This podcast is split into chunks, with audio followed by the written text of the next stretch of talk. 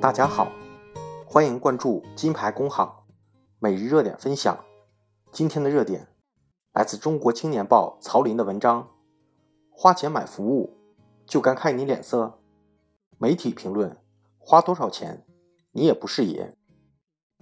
在社交媒体上看新闻，时常会有心理反差。看新闻时很温暖，看评论却很崩溃。比如这条新闻：一张外卖订单刷爆网络。他点外卖时这样备注：“送餐小哥，我没那么急着吃饭，送餐路上请安全第一。如果超时，可提前按已送达或与我联系。辛苦了，谢谢你。”近日，网友在微博上晒出一张外卖订单，因订单中的备注。十分温馨，而受到网友关注，为这份相互体谅点赞。新闻竭力想传递一种相互体谅的温暖，评论区却沦陷于各种嘲讽和吐槽。备注中的这份对送餐小哥的体贴理解，被贴上了矫情和圣母的标签。有人说，在规定时间里完成送餐任务是他们的职责，他们工作的不易，在接过餐时。真诚地说声谢谢就行，不必无底线模糊他们的工作职责。真不怕惯出毛病。有人说，说到底，我每单都付了外卖费的。有人说，他们收了钱，我们付了钱，他们能体谅我们吗？如果有闲心慢慢等，我们就不点外卖了。这些吐槽有道理吗？当然都有。站在每一个人的角度。都讲得通，都有充分的理由，得讲规矩呀。承诺什么时候送，就得什么时候送。得讲权利呀，我付了钱，就应该享受付款的权利。当我们站着理，论证一件对自己有利的事情时，我们总能将规矩和权利用得那么冠冕堂皇、娴熟自如。规则和权利当然很好。如果谈论规则和权利时失去了将心比心的理解，没有了谦和与礼让，咄咄逼人，寸利必得，斤斤计较，得理不饶人，对弱者缺乏体谅之心，一副盛气凌人的面孔，就让人反感了。其实，那条新闻并没有让所有订餐者都这样备注，没有让点外卖的人都体谅送餐者的不易。而慢慢等，很简单，自己不着急吃饭，所以让送餐小哥不必着急。因为订外卖的人都喜欢打电话催。如果你很着急，也可以备注，让送餐小哥稍微快一点。这就是相互体谅。不要觉得一句“我没那么着急吃饭，送餐路上请安全第一”，就侵犯了自己作为消费者的权利。不要把这份体谅跟规则。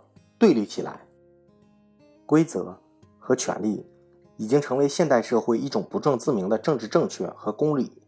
人们的权利意识越来越张扬，爱把“这是我的权利”放在嘴上，看起来是一种进步。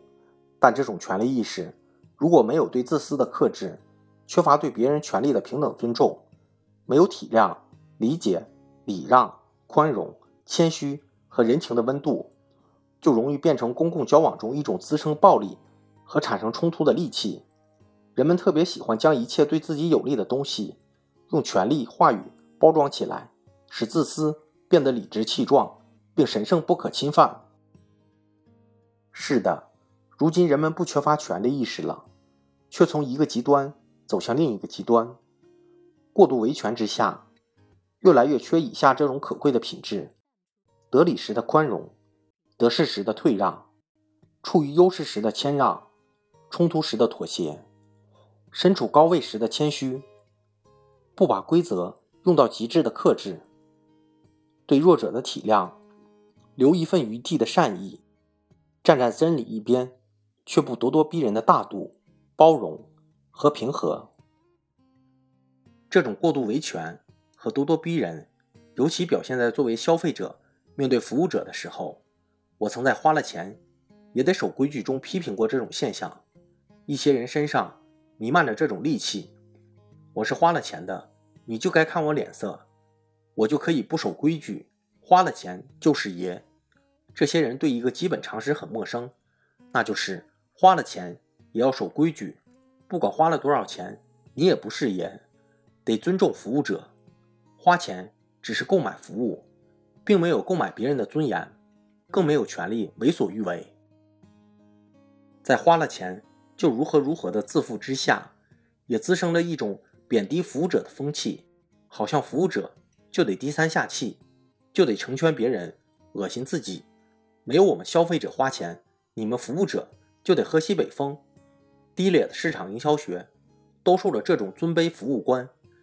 也助长着“花钱就是爷”的居高临下和过度用权，没有理解双方关系的平等和尊重的相互性。人们常把维权这个词挂在嘴上，可这种维权意识，并不是不卑不亢地主张自己的权利，而是一种欺软怕硬，在位高者面前恭恭敬敬、服服帖帖，在位低者面前颐指气使、盛气凌人，在面对没有什么权利的服务者时，权力意识。尤其张扬，饭店里对服务者吆三喝四，公共场所对服务者大声呵斥，稍遇点小委屈时的怒气冲冲、剑拔弩张。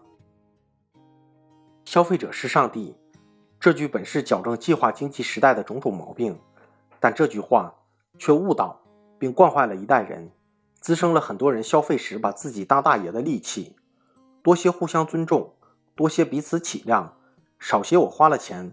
就怎么样的优越感，就更能读懂那句暖心的送餐路上安全第一，也不会把自己最坏的脾气、最臭的脸都甩给服务员。